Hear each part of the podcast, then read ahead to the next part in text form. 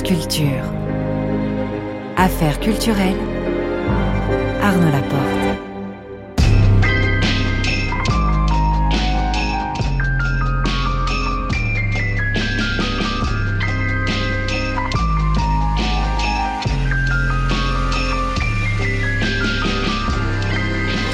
Ce soir, je reçois José Garcia. Vers 19h45, le son du jour. On écoutera Barakat d'Abdullah Ibrahim. Vers 19h50, le grand tour de Marie Sambier qui sera ce soir à Angoulême pour nous faire visiter la nouvelle exposition du musée de la bande dessinée. Croquer la BD met les pieds dans le plat. Le tout est réalisé par Margot Page avec euh, Ruben Carmazine à la prise de son.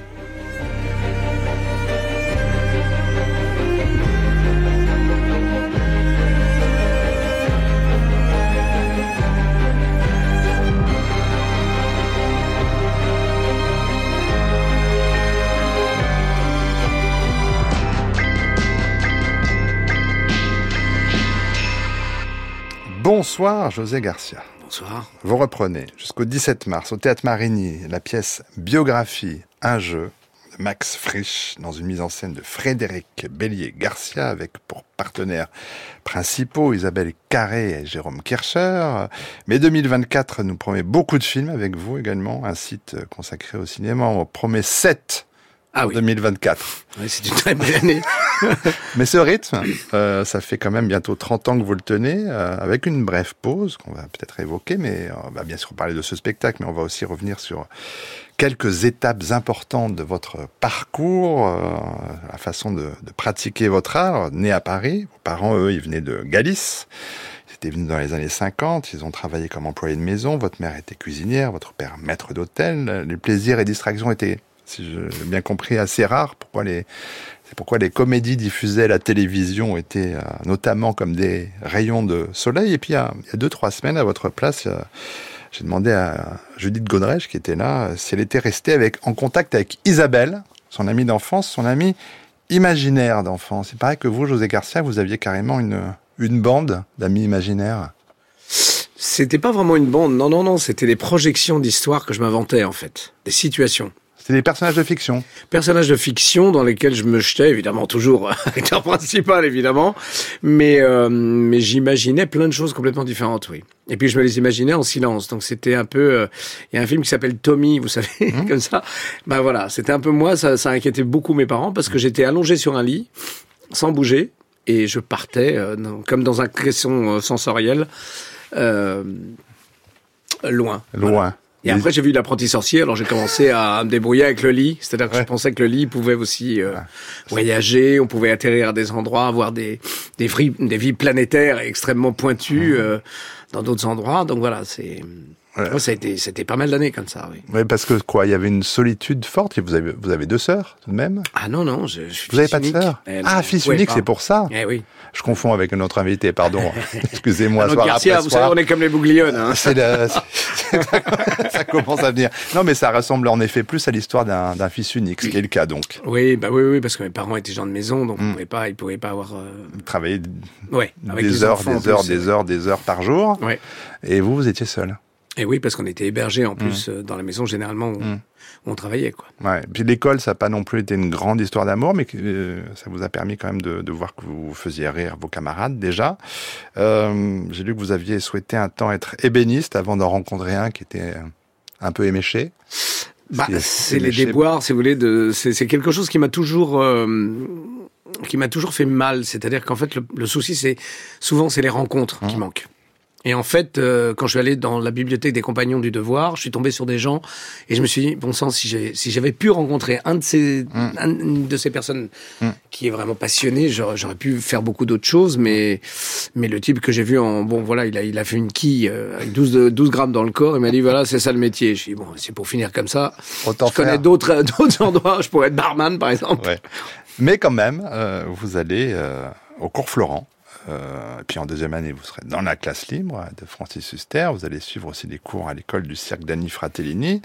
Euh, Est-ce que ça, c'est ce, désir-là d'être comédien, il remonte à, ces scènes d'enfance où vous, vous créiez vos mondes, José Garcia? Non, c'est d'abord je, me sentais complètement incapable de d'être acteur, mais c'est une amie à moi qui m'a donné euh, qui m'a donné le numéro du confluent, qui m'a dit vas-y, vas-y de toute façon t'as plus rien à perdre. Et c'est vrai que quand je suis rentré, j'ai tout de suite su que c'était là quoi. Hmm. Pour une fois, j'avais trouvé ma voie. Hmm. L'évidence. L'évidence, et ça ne me lâche pas. J'ai toujours la même foi, la même passion, la même fougue. J'ai, je suis, je suis au même jour, j'ai la même énergie, la même, le même désir de jouer. Euh, euh, là, quand je suis derrière le rideau, j'ai aucune trouille, j'ai qu'une envie, c'est d'y aller. Je, je, je, trépigne. En fait, les dix minutes où Jérôme Kercher parle avec Isabelle Carré, ça m'emmerde. J'aimerais être avec eux. Dites à l'auteur de couper. Voilà, mais ah, non, il n'est pas non, c'est bien parce que voilà, c'est nécessaire ce début. Mais c'est vrai que je, je trépigne toujours. Il y a un afflux. Il y a un afflux, c'est comme être happé par le vide. Mm. Voilà, il y a quelque chose qui, j'ai envie d'y aller, quoi. Ouais, ça. Même si, même si ça, j'adore le principe du trapèze. Vous savez. Ouais. Et là, c'est vrai que cette pièce elle est euh, avec Jean Cachet, on est on est deux trapézistes et on s'envoie euh, la merveilleuse euh, Isabelle Carré d'un point à un autre. Et s'il y a un raté, c'est vrai que c'est compliqué. Hein. Ah, c'est drôle, le trapèze, on en parlait il y a quelques jours ici avec Colline Serrault. Oui. qui a marqué aussi vos débuts, ou presque, à l'écran. Absolument, ça a été notre marraine. C'est la première fois qu'on pouvait jouer à la cartoucherie de Vincennes. C'est elle aussi, je l'ai, vue à l'école du siècle. Elle faisait vraiment des hauts niveaux de trapèze et, et euh, c'est mon premier film. Euh, voilà, elle, nous mmh. a, elle nous a parrainé vraiment de A à Z. C'est vraiment quelqu'un qui a compté très fort. Hein. Elle, est, elle est formidable. Alors je le dis, elle est tous les lundis au théâtre Michel euh, à raconter sa propre vie. Elle est formidable, Colline Serrault. Mais alors, viendront ensuite pour vous, évidemment, les allées nulle part ailleurs sur Canal+. D'abord chauffeur de salle et puis très vite Antoine de Caunes se dit, bah, ce garçon-là, c'est une mine. Il faut jouer avec lui. Il y aura ce fameux duo. En décembre 21, Antoine de Caunes se racontait, comme vous le faites ce soir sur France Culture. C'était au micro de Bélindola. Écoutez cet extrait où il évoque cette époque J'ai toujours parlé de cette période comme d'une parenthèse enchantée. Je pense que vraiment c'en était une où euh, on, avait carte blanche pour essayer. Il y avait un esprit à la fois euh, de laboratoire, très expérimental, où on pouvait essayer des choses et personne nous en tenait rigueur. Et vraiment, quand vous faites le compte aujourd'hui de tous les gens qui sont venus essayer quelque chose à ce moment-là sur ce plateau, ça va de Jacques Berroyer à José, en passant par euh, Édouard Baird, les Deschamps, enfin, la liste est vraiment impressionnante. Hein. Vous vous rendez compte qu'en fait, il y avait une forme de, légèreté là-dedans. C'est-à-dire qu'on venait essayer quelque chose, mais sans arrière-pensée. Pas en se disant... Il n'y avait euh, pas un enjeu euh, terrible de succès? Non, non, non, on se disait pas... Malgré le succès de l'émission. D'abord, l'émission avait du succès, mais c'était pas non plus un succès euh, phénoménal. Hein. Elle avait un succès d'estime. Euh, maintenant, on parle tous de nulle part ailleurs comme si c'était l'émission de référence de l'époque. Non, non, non, c'était euh, c'était une bonne alternative, mais c'était pas euh, c'était pas ce qui faisait les scores les plus impressionnants. Mais surtout, c'était un il y avait une, liberté de mouvement, c'est-à-dire qu'on pouvait essayer quelque chose, on pouvait se planter, c'était pas très grave, recommencer le lendemain, essayer autre chose. Et ça, c'est très unique cette absence de formatage, d'obligation de résultats immédiats, de, de lissage. C'est vrai que ces, ces années-là, c'est les années.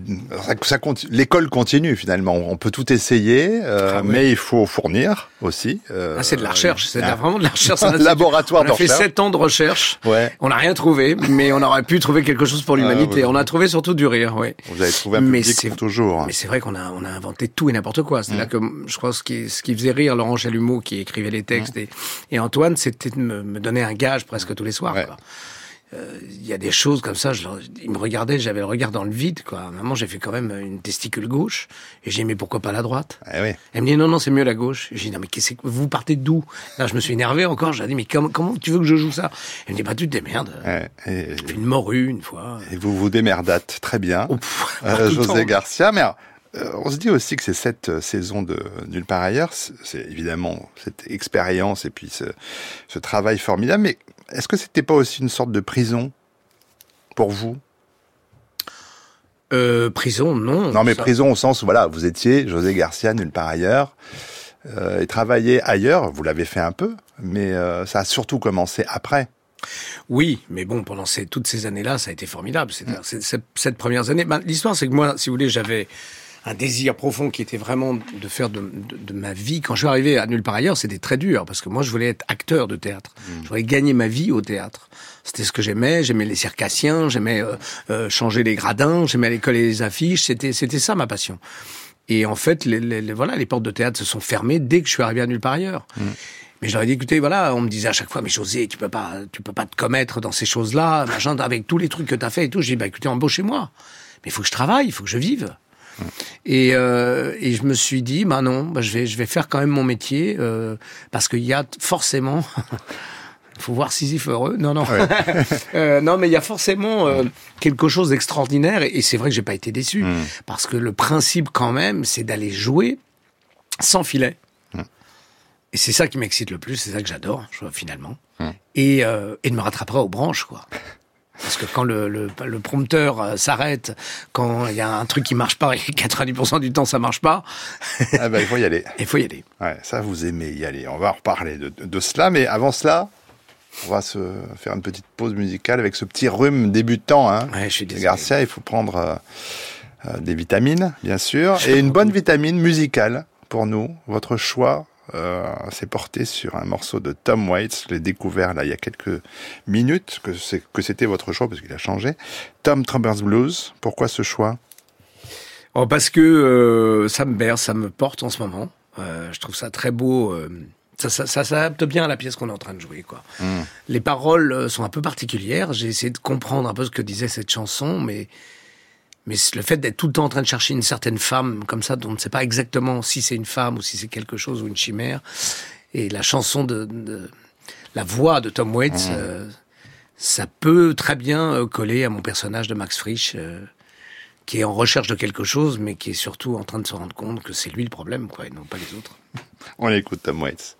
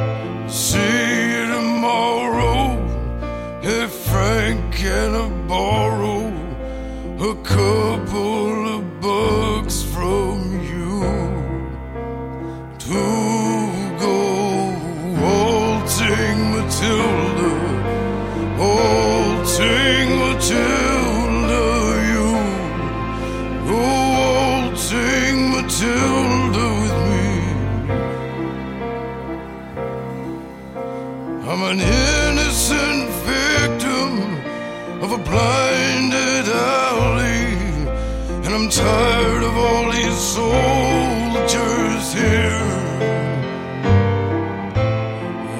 No one speaks English and everything's broken. And my stasis are soaking wet. To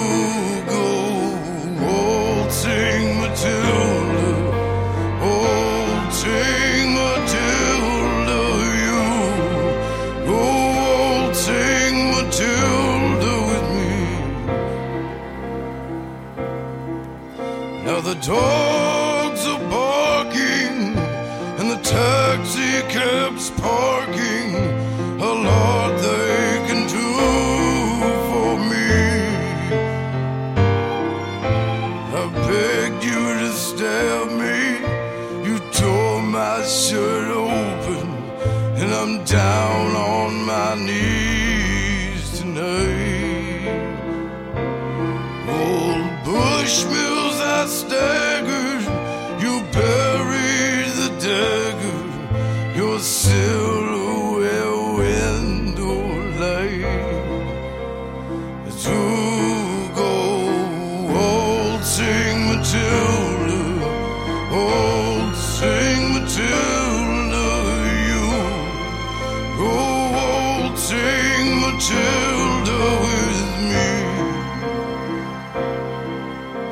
I lost my St. Christopher. Now that I've kissed her the one armed nose, and maverick Chinaman the cold blooded and the girls down.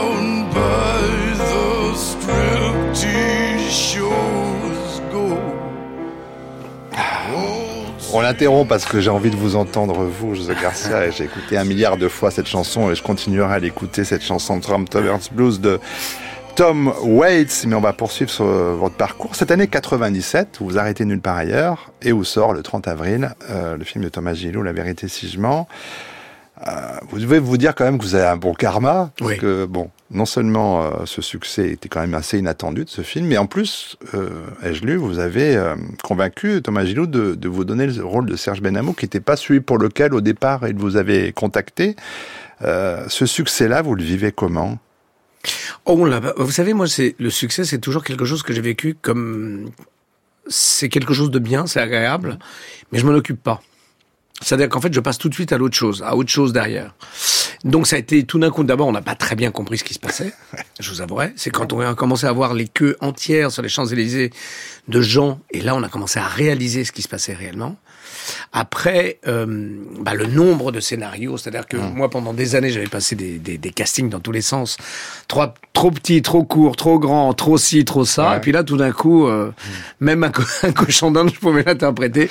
Un officier prussien, Ah non, mais c'était incroyable. Donc, si vous voulez, là, bon, il y avait, parce qu'à l'époque, il y avait pas mal de producteurs quand même qui étaient des bons, des bons faisants, mais très sympathiques, mais quand même, Ouais. et qui ont vu arriver la, la poule aux. Ouais. C'était assez drôle. Et, euh, et donc, euh, voilà, en plus, on connaissait très très bien que j'avais fait des années de télévision. Si vous voulez, la promotion faisait partie de notre, Ah oui. notre art, d'une certaine manière. Avec Bruno Solo, on connaissait tellement les plateaux, donc on retournait les plateaux, donc on faisait des scores gigantesques en bousillant des émissions en direct. Euh, Donc euh, les gens attendaient que ça. Et euh, je crois que voilà, ça a été une, une période bénie comme ça, euh, qui a donné la chance, enfin qui m'a donné la chance après de de, de, de passer à d'autres films euh, parce qu'à chaque fois que j'ai vu que le- les films de, les grosses comédies marchaient. Mm, que j'avais le droit de pouvoir euh, faire deux films d'auteur. Donc je faisais une comédie qui marchait ou pas, mais un, deux films d'auteur. Donc j'ai fait Extension du domaine de la lutte, euh, des petits films avec Carlos Saura. euh, Bah, c'est pas rien, oui. Parce que, bon, effectivement, euh, les, les comédies qui fonctionnent, il y en a plein. Euh, à l'époque, euh, qui suit assez rapidement, il y a Jet Set Boulet, tout récemment, Astérix et Obélix, l'Empire du Milieu. Mais euh, vous citiez Extension du domaine de la lutte. Alors, euh, c'était la première fois que je vous avais reçu sur cette antenne, il y a 25 ans. Euh, vous étiez venu avec Philippe Arel euh, parler de, votre rôle dans ce- cette adaptation du livre de Michel Houellebecq. Euh, écoutez ce que disait notamment Philippe Arel sur vous dans cette émission. Les acteurs de comédie ont un rythme. Ils, ont une façon d'interpréter les partitions. Et ça, je pense, c'est, intuitif, quoi. José, en plus, je, je sentais que c'était quelqu'un qui, qui n'hésitait pas à y aller, qui n'allait pas avoir de, de, de problème pour, euh, pour faire ce personnage qui est quand même ingrat au départ. Euh, Bon, c'est vrai que de- de- sur le scénario, on, on- alors qu'on avait atténué même sur le scénario la- la- l'apparence physique de, de Tisserand. euh, Il a on une belle garde-robe quand même, Oui. et des lunettes somptueuses. Voilà, c'est vrai qu'on que les lunettes ont, ont compensé peut-être euh, la, la laideur qu'aurait dû avoir naturellement le, le comédien. Donc euh, c'est vrai que José n'est quand même pas euh, répugnant. Il, il s'est rendu répugnant. Il avait pas, n'a pas hésité à, à, se rendre répugnant, mais simplement dans son comportement, de la façon dont, dont, il, parle aux femmes, euh, dont il se colle aux gens. Alors, C'est une chose importante, beaucoup de choses importantes que dit euh, Philippe Arel. Non seulement vous n'hésitez pas à y aller, José Garcia, mais vous le faites euh, avec une extrême attention à, tous les détails. Vous préparez, euh, je crois, chaque rôle avec beaucoup de, minutie. Ça n'a pas changé avec les années. Vous n'êtes pas du tout du genre à vous reposer sur ce que vous savez faire. Ce que vous aimez, c'est creuser, trouver, chercher. Ah, d'abord, je, déteste, je, je refais pas deux fois le même rôle. Ça, quand les gens croyaient que j'allais refaire deux fois le même truc, été obligé euh, quand, quand on a fait des suites, et ça me faisait plaisir parce qu'il y avait une évolution. Mais non, je cherche tout le temps. C'est pour ça que j'ai, une, voilà, une, une filmographie assez. euh, c'est génial. ah, non mais Moi, je, je- complètement je le dis moi. c'est- Non, non, mais c'est gentil, mais Non, mais mais non, mais ce que je veux dire, est c'est que je suis allé, large, hein. voilà, je suis allé chercher des choses et je continue à aller chercher des choses qui sont complexes. Il faut que je ne sache pas faire le film. Je ne sache pas comment faire un personnage pour pouvoir y aller. Et ça me plaît. Et Tisserand, par exemple, c'est, euh, ce qui était extraordinaire, c'était de travailler sur le comportement. C'était de voir qu'en fait, euh, les gens ont, ont un espace vital, vous savez, et plus vous remontez dans, dans le nord, plus l'espace vital est, la distance entre les gens est grande, et plus vous descendez dans le sud, plus il peut s'arrêter. Donc moi, j'avais décidé de rentrer dans l'espace vital de toutes les actrices ou acteurs qui étaient dans le film, Ouais. et d'entrée, ça les gênait. Bah oui. Donc il y avait plus qu'à jouer ça, et moi je prenais un malin plaisir à, à pouvoir jouer à côté, me rapprocher un peu, et les- on voyait que la- la- Ah l'actrice ou l'acteur essayait de se mettre de côté. euh, Donc il y avait un jeu, alors je les prévenais bien évidemment pour pas les gêner, mais je leur expliquais que ça allait être euh, ce type qui avait besoin d'amour, de sexualité, qui avait besoin de tendresse, était dans, dans une espèce de, de, de nécessité comme un pauvre chien de se faire caresser et personne ne voulait le toucher, quoi. Et dans la préparation d'un rôle, euh, on a écouté Tom Waits tout à l'heure, euh, la musique peut jouer un rôle pour trouver la note d'un personnage. Est-ce qu'il y a une bande originale que vous, vous construisez, José Garcia? Ah, il y a plus que les bandes originales. Il y a des bandes originales que je peux suivre pendant X temps. Ce- Parce que dès le matin, il peut y avoir un, des, du, jazz, par exemple. Le jazz, le tempo de la, de la batterie, par exemple, euh, sur 4 étoiles, d'ailleurs, avec Isabelle Carré. J'avais, j'avais tout le temps euh, vraiment de la, de, la, de la batterie. Je sais que j'avais euh, Kate Jarrett. J'avais, en fait, j'avais pas mal de... En fonction des scènes, j'écoutais ça avant. Les chaussures sont super importantes parce que je rentre toujours par les pieds. Donc quand euh, l'autre jour j'étais avec Diastème, il voulait me mettre des mocassins euh, parce que c'était années 70, je lui ai dit filme des bottines, je peux pas marcher avec les mocassins, ça ne, ça ne, ça ne peut pas m'emmener là où je veux aller. Ah ouais. Il a compris, je lui ai montré que j'avais une démarche complètement différente. Et rentrer par les pieds, euh, quand j'ai fait euh, le film de Costa Gavras, euh, euh, euh, Le couperet. le couperet. J'avais insisté parce qu'il voulait me donner des chaussures à lacets. Je dit non, il me faut des boots parce que je ne peux pas laisser mes lacets. Si je dois courir, d'étaler et tout, il me faut des boots bien particulières que je puisse bien accrocher. Pas de lacets qui accrochent, pas d'ADN, rien. Donc, euh, je, je laissais pas de traces, quoi. Ouais. Voilà. Ouais, on voit l'extrême précision, euh, mais qui alors qui est au service toujours du, du personnage, qui est au service alors qu'il soit dans la comédie ou qu'il soit dans le dans le drame. Et une autre voix à vous faire euh, écouter, José Garcia, celle d'un cinéaste que vous aimez. On est, vous n'êtes pas seul, c'est Dino Risi, euh, qui entre autres merveilles a signé le fanfaron, les monstres, parfum de femme, dans un genre très différent. On va l'écouter ici sur France Inter. C'était en mars 2003. Je crois que le succès de mes films n'est pas, pas seulement des, films que j'ai faits, mais toutes les, les auteurs de la comédie italienne, comme j'appelle, et pas l'italienne, qui, qui enfin ont cette, cette euh, qualité, cette recette de mélanger un peu le doux avec la merde. et, et ce qui fait, rend possible de raconter une histoire sérieuse et, et de faire aimer le film parce qu'il y a des moments de, de, de- comme ça de légers non qui qui rendent parce qu'il y a des types qui font qui se prennent trop sérieux en général sont- et qui la critique les les, les, les- appelle de, avec la- le, le titre de maître parce qu'ils sont ennuyeux. Alors pour être très ennuyeux tu es aussi un grand maître. Mais si tu racontes une histoire, enfin, sérieuse, et tu as cette euh, légèreté, cette, euh, cette bon ton, tu, tu, as, tu obtiens que, que, que les gens, le public, le grand public, et c'est c'est l'in- l'interlocuteur qui nous intéresse.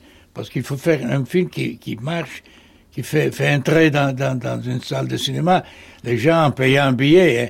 C'est la question. Maintenant, avec la télévision, ça, ça, ça a rendu très difficile le rapport avec le public parce que les gens euh, restent à la maison, ne doivent pas parquer la voiture et payer le billet, entrer, etc. Et alors, alors le cinéma a eu une grande crise, évidemment. Alors il faut, il faut être encore plus, plus euh, rusé pour, pour, pour reconquérir le, le, le, le- faveur du public. Ça, c'est le problème.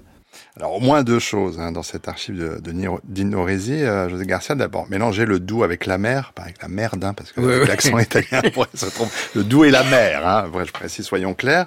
Euh, cet esprit de la comédie italienne, c'est quelque chose qui, à Ah, quoi vous êtes très sensible. C'est mon moteur. Hmm. D'abord parce que tous les grands acteurs que j'aime, euh, ils ont quelque chose dans l'œil qui est toujours dans, dans une espèce de grande dérision. Ils ont toute la, toutes les faiblesses humaines.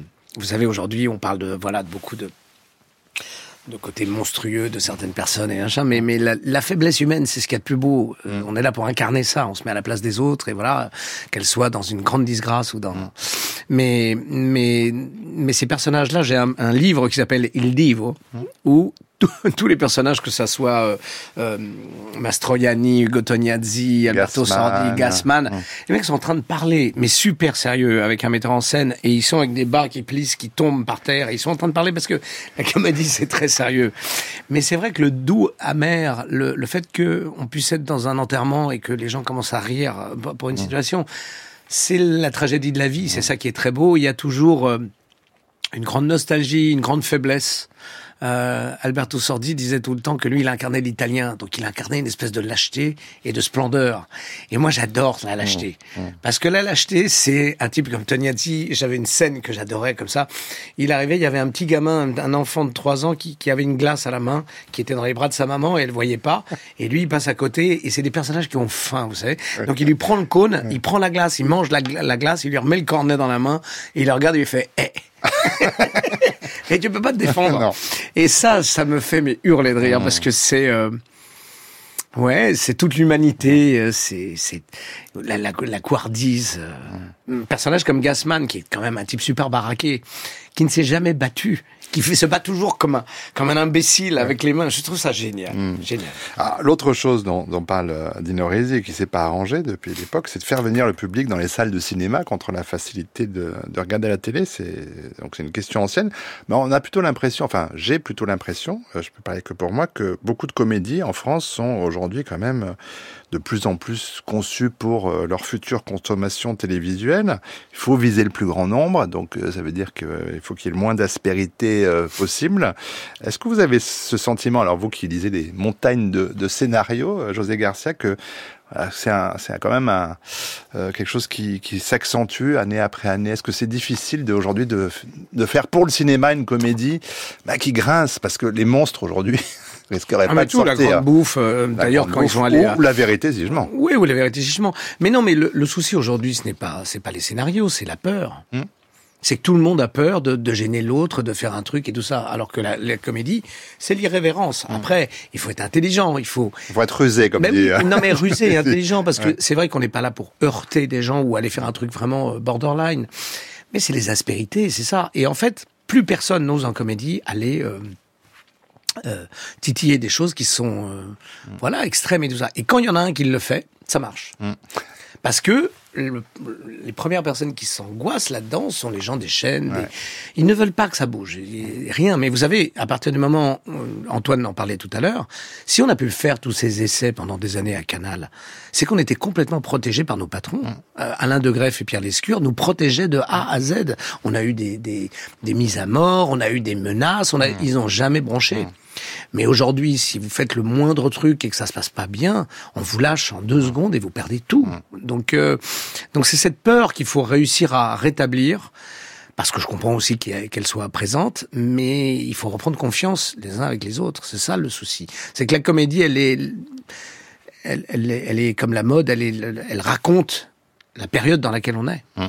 Et là, bah, on essaie de se rapprocher de petites choses parce que les gens ne savent plus, même dans l'écriture, euh, il vaut mieux parler de quelque chose d'intime plutôt que de se lancer dans quelque chose qui va être une espèce de, de, de combat euh, éprouvant, euh, fatigant, parce que tout d'un coup on a voulu dire quelque chose et ça a été mal interprété.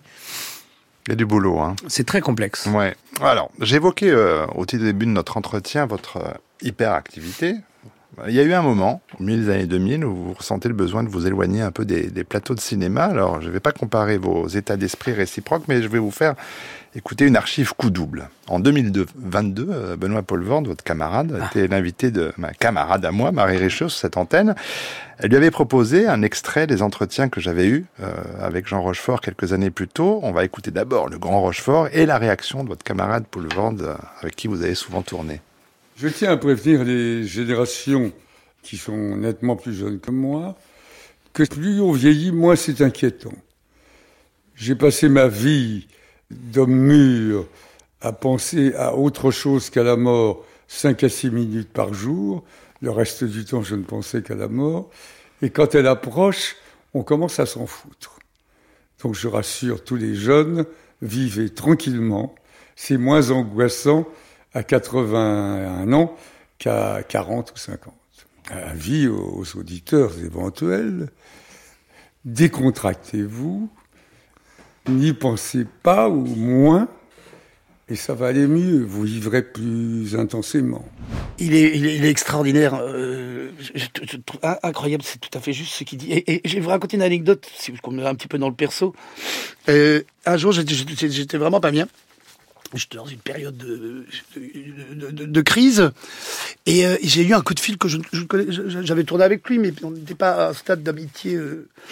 et et- et c'est Jean Rochefort qui m'a appelé, qui avait vu, je sais pas, dans la presse, ou, enfin, qui avait, eu vent que je n'étais pas en super forme. Et euh, il, me dit, je, sais que, il était très gentil avec moi, et puis il m'explique, vous devez vous intéresser à autre chose, faites autre chose, faites autre chose parce que c'est ça qui vous, et je vous assure, c'était d'une bienveillance à mon égard, alors que nous n'étions pas si proches, hein. Mais je me rappellerai toute ma vie de ce coup de fil parce que vous ne vous y attendez pas du tout. Je ne me suis jamais dit, genre, Jean va m'appeler pour me dire, écoutez, moi j'ai eu les chevaux, j'ai pensé à autre chose. Vous n'allez pas vous, il faut changer, cha- faites autre chose. Alors faites autre chose. Ce conseil de, de Rochefort à Paul Vorde, vous l'avez fait vôtre, José Garcia. Vous avez fait beaucoup d'autres choses à cette époque que j'évoque, euh, milieu des années 2000. Des sports extrêmes, ce qu'interdisent évidemment tous les contrats d'assurance pour les comédiens. Euh, et puis un retour euh, vers les origines, vers l'Espagne. C'était quoi votre, votre désir à ce moment-là? Vous aviez besoin de quoi? D'abord, il y avait une espèce de, je m'étais mis en tête que j'allais tout recommencer en Espagne. C'est-à-dire que j'ai, j'avais eu la chance de tourner, j'avais, j'ai été très gâté. Donc j'ai tourné avec beaucoup de réalisateurs. J'ai refusé aussi des, des projets avec des merveilleux réalisateurs parce que j'avais rien à apporter de spécial et que c'était pas la bonne idée. Et donc du coup, j'étais arrivé au bout d'un moment à, ben voilà, une espèce de de limite euh, où je j'avais plus grand chose à, à dire. Et puis le problème, c'est que j'étais tout le temps en promotion, en tournage, en promotion, et ça c'est pas la vie. Non. Et donc, au bout d'un moment, j'étais épuisé, puis j'ai tout recommencé en Espagne à zéro. Donc, c'est-à-dire que j'arrivais, je disais aux gens, voilà, si vous me voulez, moi, je viens travailler gratuitement. Puis, c'est juste la chambre d'hôtel, et je recommence à zéro. Donc, ça, ça a été passionnant, extraordinaire, euh, dur. Faut oser quand même. Hein Ouais, mais c'est, c'est, mais moi, c'est ce que j'aime. C'est-à-dire que je, je, je, je m'endors jamais. J'ai toujours besoin de rester éveillé en permanence. Et donc, je suis parti, euh, bah, bah, justement, je me suis dit, bon, bah, écoute. Et puis, vous voyez, j'ai eu raison, parce que quand on voit la loi, euh, la loi retraite, bah, j'étais quand même assez, assez visionnaire. Euh, et je me suis dit, bon, bah, écoute, si, tout, si Dieu te prête vie, bah, tu, tu, tu, tu resteras jusqu'à la fin sur les planches ou à jouer, voilà. Sinon, bah, tu seras comme un légume, on te passera la petite éponge. et ça sera plutôt festif. Mais euh, profite maintenant. Parce que va pas attendre dans, dans des années. Et puis voilà, j'ai commencé les sports extrêmes, l'aviation. En fait, j'ai concrétisé tous mes rêves, tout ce que j'avais envie de voir, de, de vivre. euh, Et hum, plus de recommencer aussi en Espagne, de, de, de me rapprocher un petit peu plus de la Galice, de devenir ambassadeur pour eux, d'aller voir. euh, voilà, c'était en plein, en plein essor à ce moment-là. Et ça a été la meilleure décision que j'ai eue, euh, j'ai prise euh, de- de- depuis des années. Parce que j'ai passé presque, je, je, me- je voulais m'arrêter un an. Je me suis arrêté deux ans et demi. Et je suis revenu à la vie. Surtout la vie, euh, voilà, parce que là, les sports extrêmes, dans l'aviation et, et dans tout ce que je faisais, ou le kite, j'étais en plein océan, et là, il n'y avait plus personne pour dire, tiens, prends à gauche ou arrête-toi, on va t'envoyer euh, la régie pour te récupérer, ou voilà. Donc là, je me suis ressenti vivre, justement. Euh, Importance de, sentir cette, cette flamme. On retrouve un, un court instant, euh, Benoît Paul Vorde, dans cette même émission. Moi, je, pense qu'il y a des espèces de moments de grâce infinis. Et les acteurs, je pense que ce qu'il y a de plus difficile pour un acteur, c'est de pouvoir conserver cette lumière. hein. Ce truc qui fait que... Parce que tout ce qui entoure l'acteur, encore plus à notre époque, est quelque chose qui peut empuranter, le, le, le, le- l'engourdir, le... Je parle même pas du temps qu'on perd à faire les choses, mais euh, tout ce qui entoure l'acteur peut vraiment l'engourdir et le, lui enlever cette flamme. C'est un truc qui, qui apparaît comme dans une lumière où tu dis. Et quand vous voyez des acteurs qui ont 80, 81, euh, ça n'est même plus une question d'âge, et tu vois cette lumière, et cette lumière, self-lumière, je l'appelle la jubilation de jouer, le plaisir de, de pouvoir refaire une phrase et dire je sais que mon plaisir jubilatoire, Il est intact. si je le perdais, c'est-à-dire si je ne m'amuse plus à refaire 52 fois la même blague avec une autre intention, avec une autre... euh, alors j'arrêterai de faire ça. Est-ce que cette coupure euh, dont vous venez de parler, c'était la condition nécessaire aussi pour retrouver la flamme, la jubilation de jouer dont parle Be- Benoît. Vorde Mais oui, parce que moi, j'ai toujours fait très attention à ça. Je, je ne même euh, Benoît travaillait un moment et il me disait ah là j'en peux plus et tout. Je lui dis mais fais attention, il faut Fais arriver le autre matin. chose. Ouais, fais autre chose, mais mais surtout mais fais attention de garder toujours le plaisir. Moi, j'ai fait tout ce qu'il fallait pour à chaque fois arriver sur un plateau et avoir tout le temps la même, le même désir de, de, de, de faire de la comédie ou de jouer ou de, ou de prostrer. voilà, mais, mais, mais c'est très important ça. Très important. Et ceux qui finissent par tourner à peu près de, sur à peu près les mêmes choses tout le temps, à refaire le même truc, finissent par avoir une espèce de, de lassitude. Et là, c'est le public. C'est le danger. Ça, c'est autre chose. Mais bon, c'est la conséquence. Mais est-ce que c'est aussi la recherche, euh, l'entretien de cette flamme qui vous a amené, alors tout d'abord sur la scène du théâtre du Rond-Point il y a deux ans, pour cette pièce que vous rejouez en ce moment à Marigny, biographie, un jeu? Bah là, ça faisait trop longtemps que j'étais pas revenu sur les sur les planches. Ça faisait très longtemps Très. déjà, pas mal de temps. Oui, j'avais pas mal de temps qu'il y avait deux trois metteurs en scène qui, qui me tournaient autour, qui me disaient José, faut, faut revenir. Et je me suis dit oui, avec plaisir. Mais j'avais j'avais une une angoisse. J'avais une angoisse de, de me dire est-ce que je vais être capable de revenir tous les jours au même endroit? Vous savez, moi, j'ai pas d'habitude. C'est-à-dire que je fais tout le temps des choses différentes tous les jours. J'ai j'ai pas de et revenir à cet endroit-là et tout. Et en fait, euh, bah c'est c'est quand je suis revenu, je me suis mis derrière le le rideau et je suis rentré, mais j'avais l'impression d'être dans mon salon, quoi. De, de jamais avoir arrêté ça. C'était, c'était l'évidence. La, la, c'est, c'est le pied. L'évidence de l'entrée au corps Florent, C'était ça. c'était Et ça. de toujours le même plaisir, quoi. Mm. Et tous les soirs, euh, me dire, ben tiens, je vais tenter quelque chose. Parce que c'est ça l'histoire, c'est que Mm. moi, j'essaye tous les soirs quelque chose. Si ça rate, bon bah ça rate. Mm. Alors c'est, triste, mais ça rate pas vraiment complètement. Mais, mais Tous les soirs, c'est- c'est comme si c'était la première fois? Ah oui. Ben oui, parce que je pars d'un principe différent et je, je, je garde évidemment l'idée de ce qui est à jouer, mais je me mets dans des, j'essaye des axes différents. Mais alors, qu'est-ce que vous attendez de votre metteur en scène? Parce qu'il se trouve que Frédéric Bellé-Garcia, c'était sa première mise en scène. Oui. Il était plus jeune homme parce qu'il a commencé assez tard le théâtre. Lui, il avait, il avait une trentaine d'années. Il la reprend cette pièce euh, 20 ans plus tard. Euh, comment est-ce que vous en avez parlé avec lui avant de, de votre rôle? Parce que cette pièce, elle est quand même impossible à résumer. J'ai surtout pas envie de la divulgacher parce qu'on ne sait pas dans quel espace, dans quel temps on est, qu'est-ce qui, qu'est-ce qui se passe exactement. Il faut garder le plaisir hein, pour les futurs spectateurs et spectatrices. Que- quel a été le, l'éch- quels ont été les échanges que vous avez pu avoir avec lui?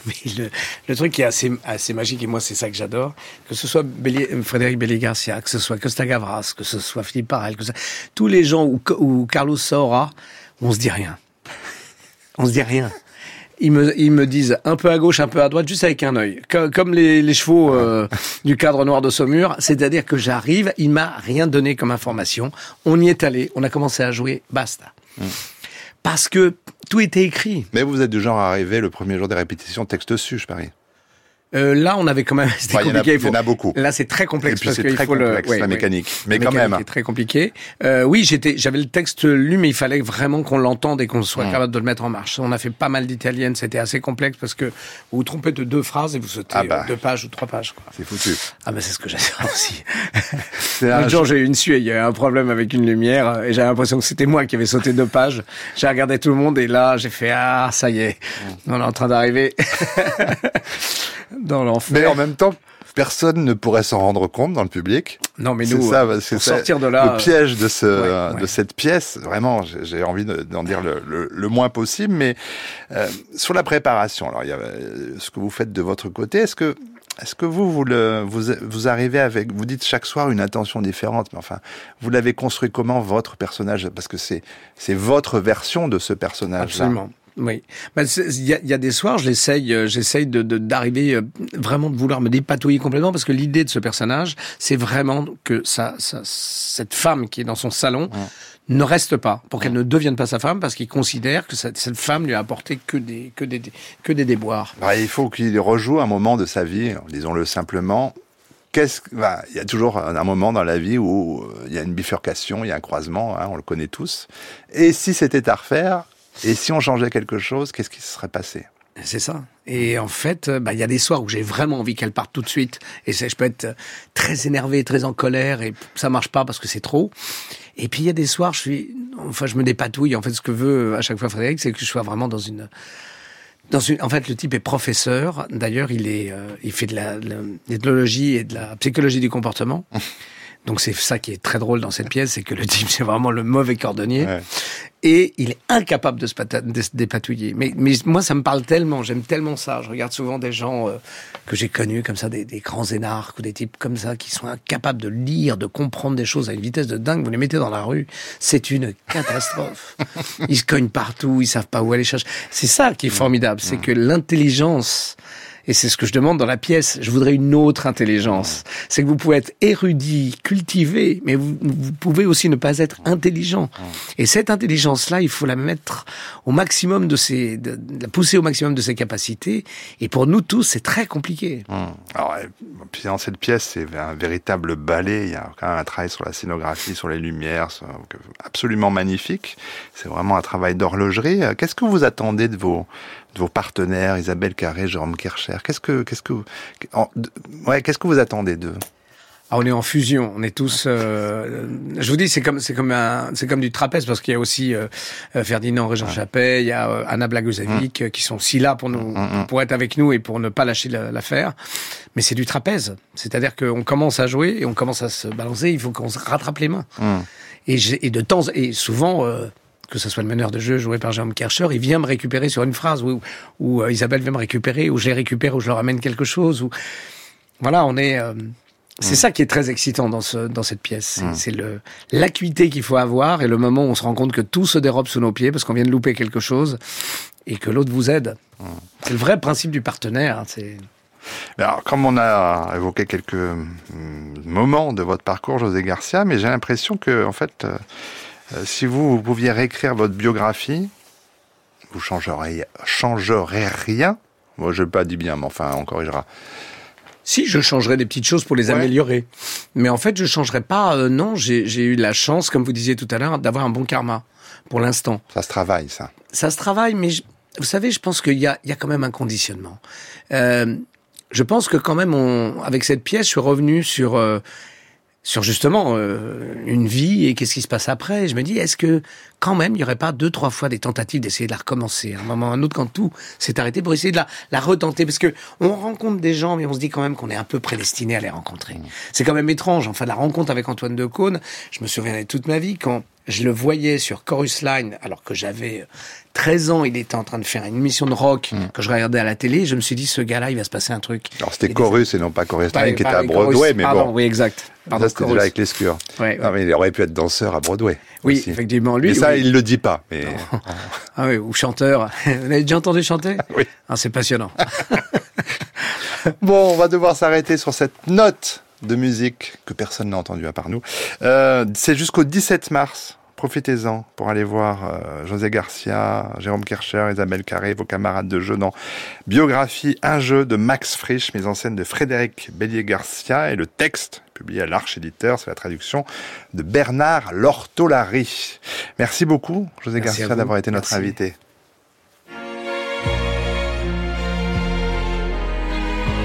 France Culture. Affaires culturelles. Arnaud Laporte. À 89 ans, Abdullah Ibrahim n'a rien perdu de sa superbe. Le pianiste sud-africain, ancien opposant au régime d'apartheid, durablement marqué par sa rencontre avec Duke Ellington, présente un double album sobrement intitulé 3. Les deux volumes ont été enregistrés au Barbican Center de Londres, le premier sans public et le second avec. Le piano d'Abdullah Ibrahim est le guide spirituel, pourrait-on dire, de cet album hautement méditatif et cristallin. Le pianiste est rejoint avec euh, justesse par Clive Guyton à la flûte et au saxophone et par Noah Jackson à la contrebasse et au violoncelle. C'est sur un large répertoire d'Abdullah Ibrahim que le trio s'exprime, sans compter quelques hommages appuyés à John Coltrane, Duke Ellington ou encore Thelonious Monk. Notre son du jour, Barakat, qui ouvre l'album. thank you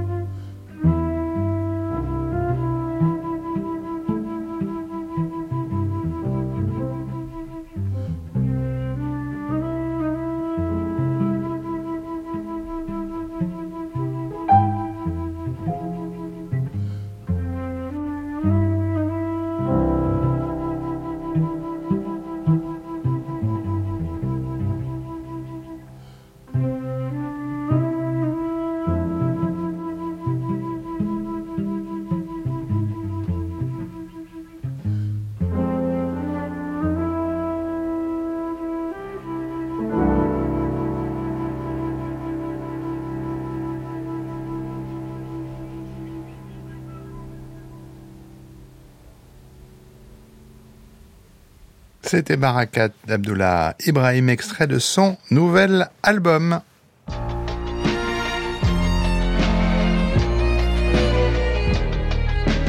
France Culture, le grand tour, le grand tour, grand tour. Marie Sorbier. Bonsoir Marie, où êtes-vous ce soir? Bonsoir Arnaud. Le Festival international de la BD d'Angoulême vient de se terminer, mais la BD reste reine à Angoulême grâce à la Cité de la bande dessinée où je me trouve aujourd'hui. Elle est ouverte toute l'année et je vous propose de visiter la nouvelle exposition. Alors préparez-vous, ça donne faim. Bonjour Marie. Enchantée. Donc moi je suis Mathieu Charrier, euh, l'un des deux commissaires de l'exposition Croquet et responsable de la programmation à la Cité de la BD. Moi, je suis Marine Bidot, co-commissaire de l'exposition Croquet. Alors, à quoi elle correspond cette exposition Croquet? Déjà, on arrive là dans la salle d'entrée, euh, il y a une grande bouche ouverte. sur le haut de Croquet, hein, c'est ça, je me trompe pas, et on va euh, rentrer dans cette exposition. Est-ce que vous pourriez nous dire un peu la genèse, comment elle est née? Cette exposition est née euh, avec l'arrivée d'un nouveau directeur à la Cité qui a envie, et très envie même, de montrer euh, l'imbrication de la bande dessinée et de la société sous toutes ses formes. C'est-à-dire comment la bande dessinée finalement raconte ce qu'on est, nous définit, euh, voilà, à travers toutes les thématiques que la BD peut brasser. Et donc en échangeant à l'occasion d'un déjeuner d'ailleurs, euh, on Tout se se dit, passe autour de la table, non, en se passe- Exactement, beaucoup de choses se passent autour de la table. Et du coup, on discute et on se dit, euh, bah, en fait, c'est ça qu'il faut faire. C'est une expo euh, sur les liens entre la bande dessinée, la nourriture, la gastronomie, la boisson aussi, le vin, etc. Et la bande dessinée. C'est comme ça que l'idée commence à germer. Et est-ce que c'était simple de réunir tous ces artefacts pour une exposition autour de- des arts de la table? Je ne sais pas si on le définirait comme ça, autour euh, en tout cas de la nourriture. Est-ce que la BD est riche de ce thème-là? Oui, il y a énormément de choses. Euh, ben, on pense tous euh, au banquet de- d'Astérix, d'Obélix, mais il y en a plein d'autres. Euh, la table est partout. Manger, c'est partout. C'est ce qu'on a essayé de raconter à travers cette expo, c'est dire à quel point ça nous définit. La cuisine, elle est euh, quand on parle de l'intime, elle est quand on parle euh, de politique, elle est quand on parle de société, elle est tout le temps, partout. Et donc en BD. Est-ce que c'est une spécificité française ou pas du tout? Ah non, pas du tout. Bon, après, on a un lien particulier, mais c'est le cas aussi euh, avec les mangas, qui ont aussi un, un lien très particulier à la gastronomie. Mais non, non, ce n'est pas que français. Combien il y a d'œuvres exposées et combien de nationalités alors d'auteurs et d'autrices? Alors d'œuvres, il y en a beaucoup. On a à peu près, entre les dessins originaux et les, ce qu'on appelle les reproductions, on a à peu près 500 planches de présenter, ce qui est la plus grosse expo depuis bien longtemps à la Cité, parce que, comme le disait Marine, quand on a commencé à fouiller dans ce qui se faisait, on est tombé sur énormément de choses, de mangas, de comics, etc. Mais la nourriture nous rassemble, il n'y a pas besoin de beaucoup se parler quand on déjeune ou qu'on dîne ou qu'on boit un coup ensemble. Et c'est ce qu'on a voulu effectivement montrer aussi à travers l'expo. Ouais, la nourriture nous définit et comme la bande dessinée nous raconte, eh ben, les deux forcément euh, se croisent et, et on a dû se mettre des limites parce que si je caricature un peu et si je force un peu le trait, dans presque tous les albums de bande dessinée, finalement, il y a une scène ou deux qui se passe avec de la nourriture. Alors évidemment, l'idée n'était pas de montrer ces albums-là, mais on se rend compte que voilà, la nourriture est très, très, très, très présente. Et alors comment vous avez choisi Euh, Par quoi s'est fait le choix? On a essayé de structurer en, étant, euh, en parlant le plus possible de la société. Et, et, hum, on a essayé de, de définir des grands thèmes qui nous paraissaient être assez importants, notamment le thème de l'intime, où on, on remarque qu'à travers euh, euh, la cuisine, euh, beaucoup d'auteurs et d'autrices se racontent, mais se racontent de manière extrêmement intime. Euh, racontent leur filiation, leur histoire, l'histoire de leurs grands-parents, l'histoire Mm. de leur famille. Alors est-ce que vous nous accompagneriez dans cette exposition, peut-être en nous montant deux, trois euh, planches ou deux, trois sections qui vous paraissent euh, importantes? Je sais que le choix va être dur parce que vous nous annoncez 500, alors. Là, effectivement, on rentre dans la, dans la bouche. Dans la fameuse dans la fameuse bouche. Et on arrive dans la première salle, qui est une salle euh, qu'on a dédiée aux, aux grands personnages de bande dessinée et pour montrer comment la nourriture les définit. Euh, on peut évidemment penser à Obélix. Euh, là, on a des magazines autour de Popeye, évidemment, et ses épinards. Euh, c'est Avril Dalton qui demande toujours à Joe quand est-ce qu'on mange. Euh, c'est Gaston Lagaffe qu'on voit en grand euh, en train de, de reproduire euh, la, la morue à la fraise. Euh, donc voilà, tout ça, c'est des planches originales qui sont vraiment pour nous des, des trésors parce qu'on a aussi une vocation à la cité de montrer le patrimoine de la bande dessinée. C'est des planches absolument incroyables. On enchaîne? Je vous suis. Donc là, on va rentrer dans la deuxième partie qu'on a appelée le goût de l'époque.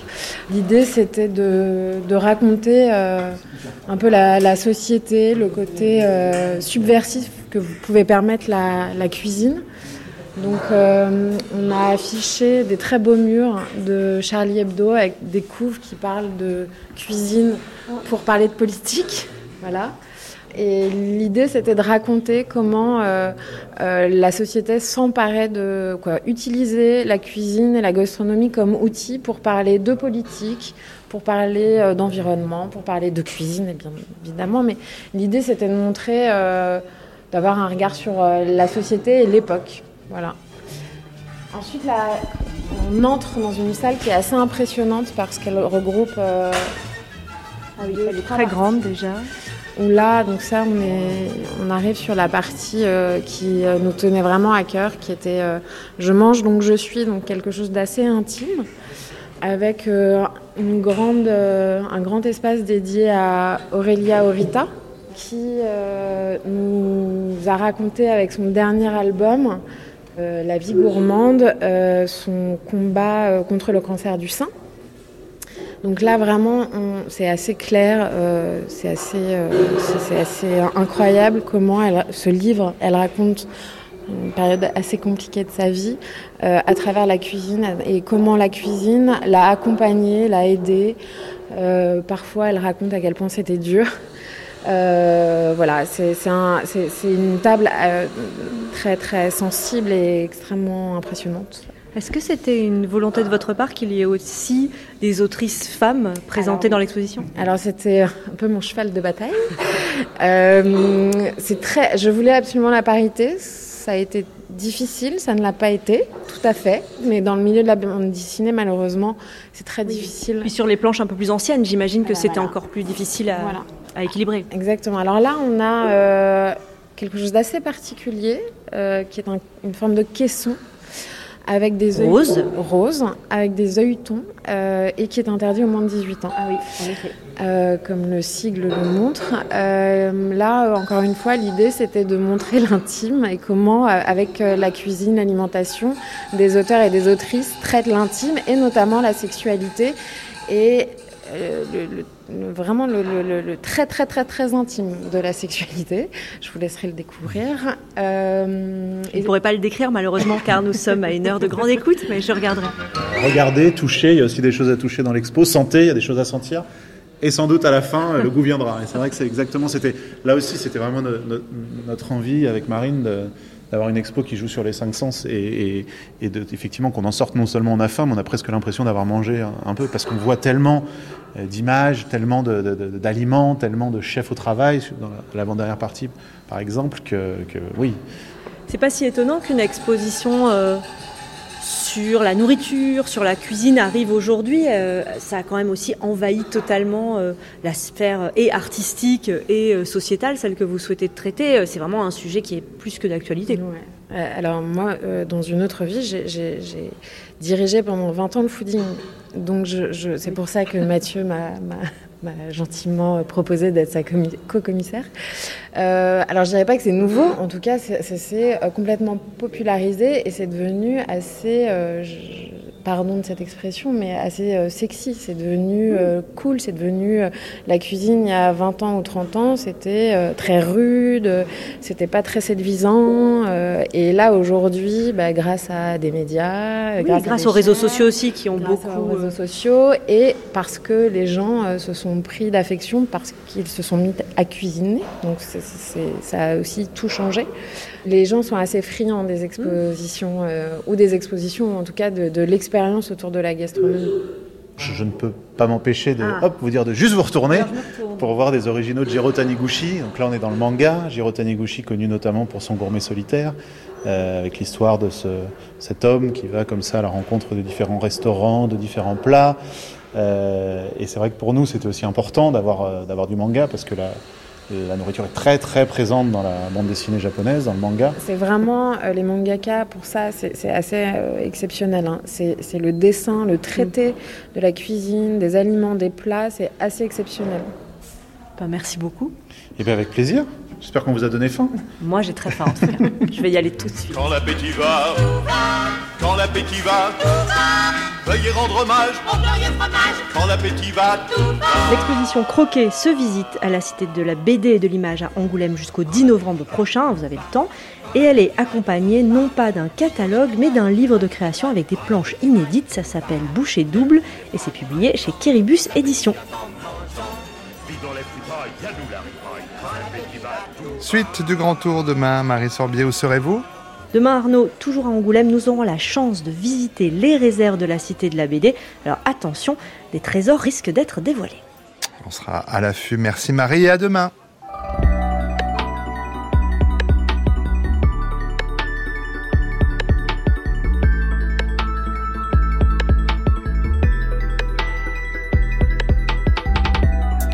Cette émission, comme toutes celles de la chaîne, est à écouter ou podcastée sur le site de France Culture ou via l'application Radio France. Émission préparée avec Boris Pinault, Anouk Minaudier, Jules Barbier, Marceau Vassy, Lise Ripoche et Bérénice Oursorégaraille.